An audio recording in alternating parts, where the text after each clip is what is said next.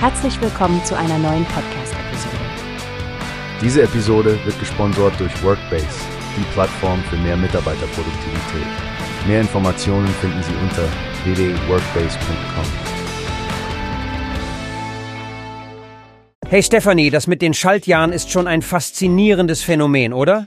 Jedes vierte Jahr gibt's einen zusätzlichen Tag im Februar.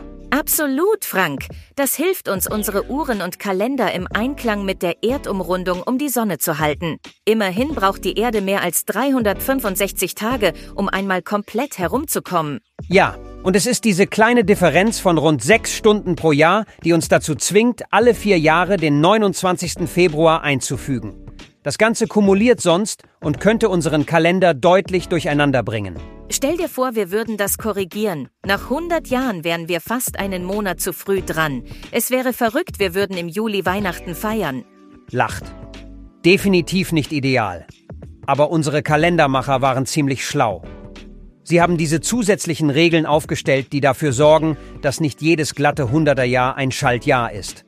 Außer natürlich, es ist durch 400 teilbar. Genau.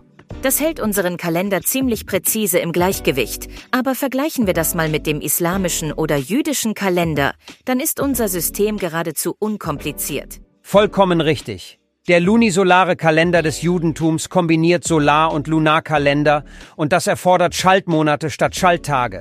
Das ist wirklich eine ganz andere Liga der Komplexität. Und dann stellen wir uns mal vor, am 29. Februar Geburtstag zu haben, Frank. Nur alle vier Jahre gibt es die Chance, seinen Geburtstag richtig zu feiern.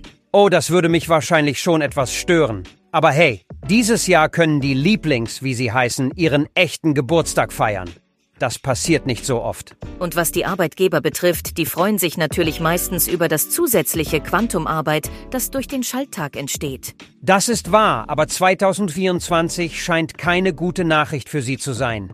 Die Feiertags- und Wochenendkonstellation führt zu weniger Arbeitstagen und das trotz Schaltjahr.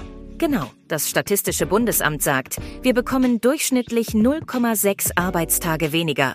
Also nicht gerade das, was Arbeitgeber normalerweise wollen würden. Interessant, wie sich der Kalender und die Wirtschaft gegenseitig beeinflussen. Und denk nur an das Jahr 1582. Nur 355 Tage, weil sie den Kalender justieren mussten. Zehn Tage einfach weg. Ach, und die Stadt Anthony in Texas. Die nennen sich die Hauptstadt des Schaltjahres und feiern vier Tage lang. Was für eine Tradition. Echt kurios. Aber nicht jeder liebt das Schaltjahr, in Griechenland zum Beispiel. Da haben viele Menschen einen Aberglauben gegenüber Schaltjahren. Da zeigt sich mal wieder, Kultur und Zeitwahrnehmung sind ein vielschichtiges Thema. Nun, ich freue mich auf den 29. Februar. Ich plan schon eine kleine Schalltagparty. Ich bin dabei, Stefanie solange ich nicht alle vier Jahre warten muss. Die hast du gehört? Es gibt eine Plattform, die wir probieren sollen. Workbase heißt die, hört dir das an. Mehr Produktivität für jeden Mann.